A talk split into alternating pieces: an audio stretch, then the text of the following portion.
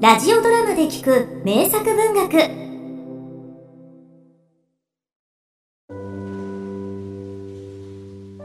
だだっ広いだけの一軒家に引っ越した。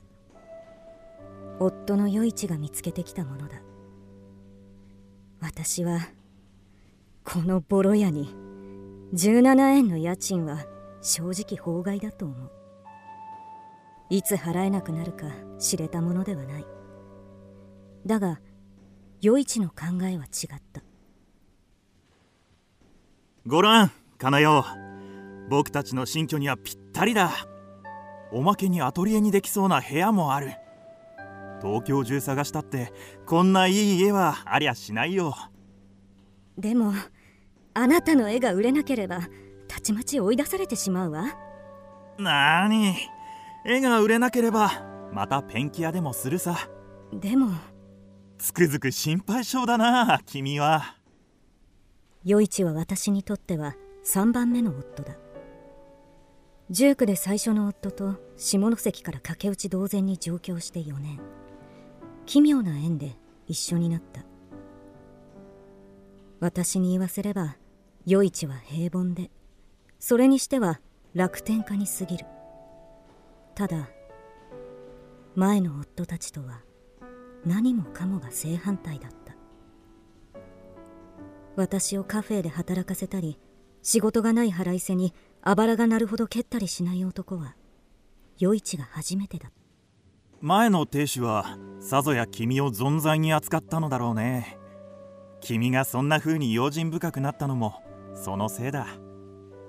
ただ僕には何も怯えたり隠し事をしたりしなくていいんだよ。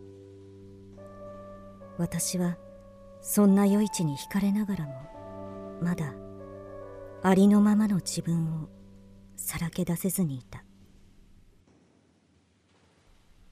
林芙美子作「製品の書」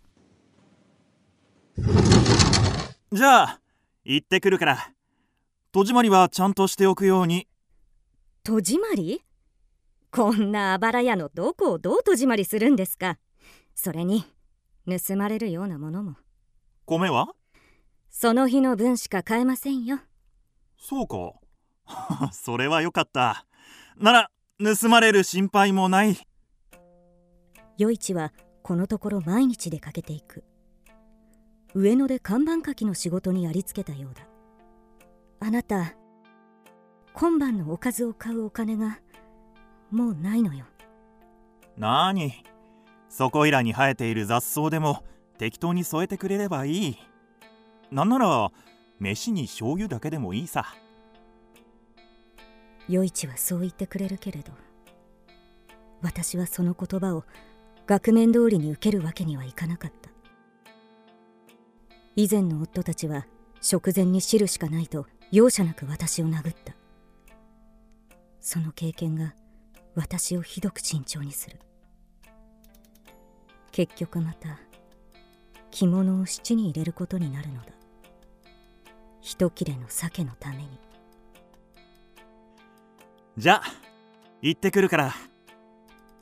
余市のいなくなった家で私は家財道具のない殺風景な部屋を眺めて半日過ごす。崩れそうな壁には余市が自分で描いた風景画が一枚だけまた働こうかね。だが余市はそれだけは反対するのだ。いやいけない。カフェの女給が金になるからといって君をそんなところで働かせるわけにはいかない。何事にも優柔不断な余市がそこだけは頑として譲らない。私はすることがなく郷里からの手紙を読むのだ。達者でやっているかい？また証拠りもなく所帯を持ったって。お前も私と一緒で男運が悪いのに。一人ではいられないところまで私に似なくてもいいのに。祝ってやりたいけれどもそれもできん。それよりなお父さんが作業場で事故に遭いんさった。もう働けん。我が家には米もない。すまんが5円送ってくれんかの5円が無理なら2円でもええ。布団はあるかい？これから寒くなるよ。ひらがなばかりの母の手紙はかえって読むのに苦労した。布団ならある。一枚の布団に夫婦二人でくるまって眠るのだ。かつて母とそうしたように。私は手紙を黙って懐にしまい込んだ。まったく貧乏までになくてもいいのに。ただいま。お帰りなさいあなたおう。今夜の食前には魚があるじゃないか。ええ。二人で一匹ですけれど。苦労をかける。上野の仕事が終わればまとまった金が入るだろう。それまでの辛抱だ。そうですね。それよりあなたそれもういただいてもいいですか？おう信州の山奥で育った余市は魚の食べ方が荒い。海育ちの私はそれを時間をかけて丹念にしゃぶり尽くす。まったく女ってやつは何だってそんなに魚が好きなんだ？女がではない。私も特に好きなわけではない。本当は米も1合ずつではなく一生まとめて買ってみたいものだ。それよりもあなた？なんだ？さっき郵便屋さんが来ていたようですけれど私宛てではなかったですか？いや僕宛てだ。何でしたの？いや何でもない。言うほどのこともない。私には隠し事をするなと言っておいてその口でこれだ。だから男は油断がならない。事件が起きたのは翌朝だ。開けろ小松！小松陽一！はいただいま。ちょっとどちら様です？朝から何ですか？想像し。いああお前が小松陽一か。そうですが何か？いたぞ囲めちょっと！突然男たちが土足で上がり込んできた。ないか！何か証拠はないか！今調べております。おおビラ一枚見落とすな。は あそれにしても何もない家だな。うちの人が何か？小松陽一が思想犯だという通報があった思想犯？うちの人が赤だって言うんですか？言いがかりもいいところです。虫も殺せる人ではありません。思想犯というものは大体虫も殺さぬ顔をしておるものでな。おい何かあったか？ありません。ん？貴様今懐に隠したのは何だ？いやこれは。隠すとためにならんぞ。出せはい。ん？なんだこれは？召集令状ではないか。召集令状？私は来月松本の歩兵第50連隊に入営する予定です。思想犯ではありません。松本？入営ん？小松陽一。おいこれは本名か？召集令状に偽名を書きますか？おい字面が違わんか？本当だ。字が違う。陽一は陽一でも陽一違いだ。どうやら別人のようです。バカモン！しっかり調べんか！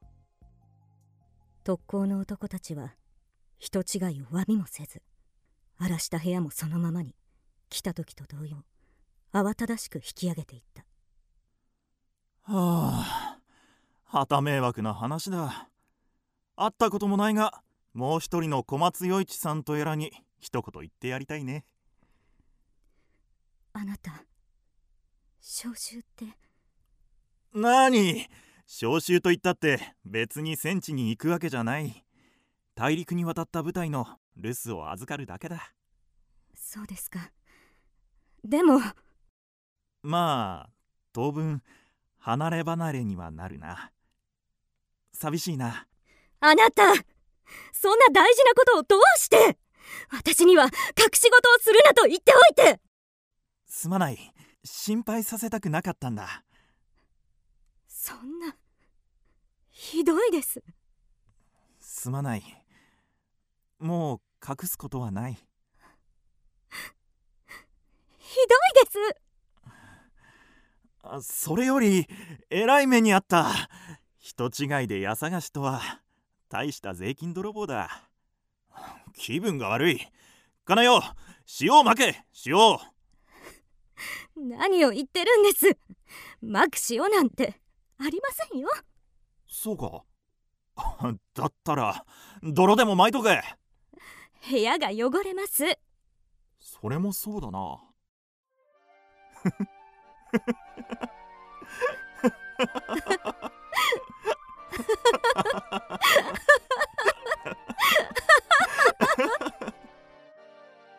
それからしばらくして余市の上野での仕事が終わり給金が入った。だいぶ中抜きされたらしいがあちこちにあった借金を返しツケを払ってもなお30円というまとまったお金が手元に残った。久しぶりに見る大金に私の心は舞い上がった。私は着物を七から出し米を一生買いしそして塩を壺ごと買った。やがて余市の入営する日が来た。それじゃあ行ってくるから。あと頼んだよ。戸締まりは気をつけて。あなたお金は持っていかなくていいんですか？なーに軍隊というところはね飯も風呂も宿代もタダなんだ。それでいて手当も出る。僕はキャラメルが買えるほどの小銭があればそれでいいのさ。それじゃかのよ行ってくる。あなた。入営から1週間。余市から手紙が届いた。検閲を受けたらしく何箇所か墨で塗られた手紙だった。2円同封されていた。元気でやっていますか？軍隊は思ったより気楽なところです。飯もちゃんと出るそれとやっぱりお金はいらないので送ります。黙っていてすまなかった。やはり隠し事は良くないね。君がお母さんに仕送りしたことは知っています。言ってくれればよかった。僕が反対するとでも思ったか？また手当が出たら送ります。余裕があるならお母さんにも送ってあげるといい。お父さんの毛が良くなるといいね。それからまず君がしっかり食べてください。軍隊に来て分かりました。飯は大事です。とても大事です。日々の糧です。本当にここの食事は豪華で。残して上官に怒られるほど。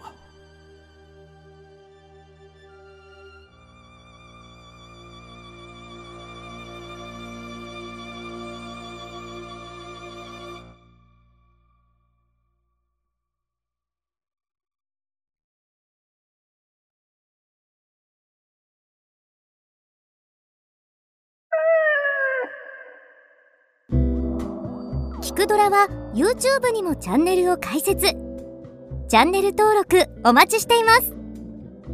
そして Twitter で独り言をつぶやいています。